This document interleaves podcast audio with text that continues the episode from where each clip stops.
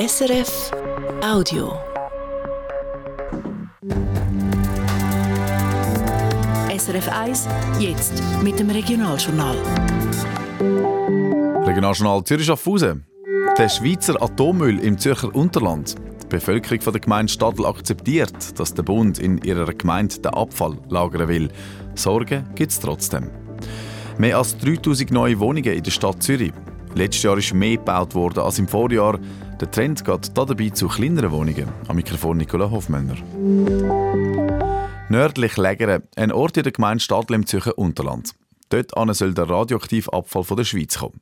Die Leute, die in Stadl wohnen, die akzeptieren den Entscheid. Das zeigt eine Umfrage, die GFS Bern gemacht hat. Haben es gerade in den Nachrichten gehört. Der Auftrag zu dieser Umfrage hat die NAGRA gegeben. Die Organisation also, die den Atommüll im Auftrag vom Bund entsorgen will. Viel Akzeptanz von der Bevölkerung, aber auch Sorgen. Und zwar vor allem wegen Unruhe und Spannungen innerhalb der Gemeinde. Peter Schümann.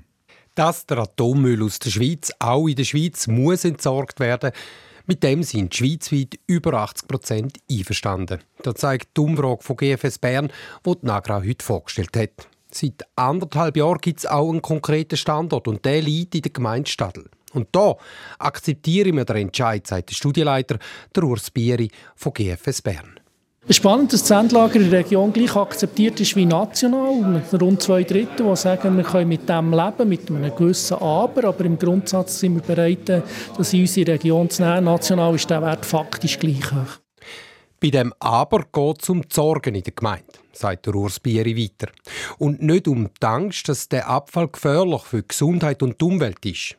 Wir vertrauen den Agra, dass die sichere Lagerung vom Atommüll technisch machbar sei.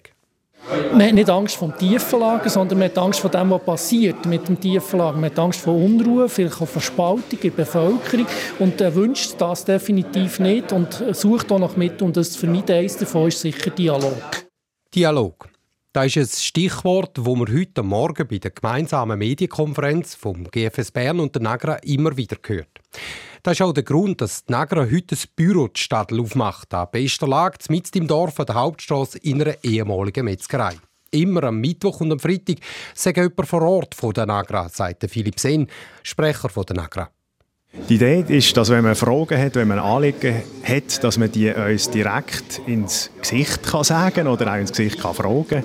Wir sind an zwei Tagen ist jemand da, wo man reinlaufen kann und seine Anliegen deponieren oder mit uns die Fragen diskutieren. Dass der Dialog wichtig sei, betont auch der Vize-Gemeindepräsident von Stadl, der parteilos Reto Grossmann. Es gäbe immer noch viele Leute in Stadl, die sich gar nicht für die Pläne der Nagra interessieren. Die Bevölkerung ist sehr schwer einzuschätzen, wo das sie stehen. Das hat, das hat äh, immer wieder ähm, man probiert immer wieder die Leute mitzunehmen, man probiert immer wieder informieren, aber wie viel das sich wirklich informieren und wie viel das wirklich äh, da, ich sage jetzt, einen Zorn aufbaut in sich innen oder so, das ist sehr schwierig zum äh, abschätzen. Noch hat der Bau vom Endlager Stadl einen weiten Weg. Der Ball liegt im Moment beim Bundesrat. Der muss einmal grundsätzlich über den Vorschlag der Nagra entscheiden, ob das Endlager tatsächlich die Stadl gebaut wird. Tausende neue Wohnungen in der Stadt Zürich. Letztes Jahr sind in Zürich fast 3050 neue Wohnungen gebaut worden. Das sind pro Tag aber gerechnet rund 8 neue Wohnungen. Gegenüber einem Jahr vorher hat es rund 500 Wohnungen mehr gegeben. Insgesamt liegt die Zahl der Neubauten auf dem Niveau der Jahre 2015 bis 2018, wie die Stadt Zürich heute mitteilt. Am meisten neue Wohnungen hat es im Kreis 9 gegeben, also Zürich Altstädte und Albisrieden. Am zweitmeisten im Kreis 11, also Zürich-Oerlikon, Affoltern und Seebach. Mit Abstand am meisten neue Wohnungen haben dabei Immobilienfirmen und private Gesellschaften gebaut. Und bei den Neubauten können wir etwas beobachten, sagt Stefanie Jörg von der Statistik Stadt Zürich. Also wir haben gesehen, dass es einen Trend gibt zu kleineren Wohnungen und gleichzeitig rücken sie uns halt auch näher zusammen. Also es wohnen auch mehr Leute in diesen kleinen Wohnungen. Konkret heißt das, es gibt immer mehr eins bis drei Zimmerwohnungen und in denen wohnen je nachdem auch mehr Leute. Ganz generell ist die Fläche, die die Leute in der Stadt Zürich zum Wohnen brauchen, tiefer als in der restlichen Schweiz. Und noch etwas anderes fällt auf in der neuesten Wohnungsstatistik von der Stadt Zürich. Im 2023 haben private Gesellschaften und Immobilienfirmen zum ersten Mal mehr Wohnungen besitzt als Privatpersonen. In Zahlen ausgedrückt, Die privaten Gesellschaften, die keine Genossenschaften sind, haben rund 33 Prozent der Wohnungen gehört. Privatpersonen haben demgegenüber rund 32 Prozent Wohnungen gehört. An dritter Stelle kommen Genossenschaften mit rund 18 Prozent.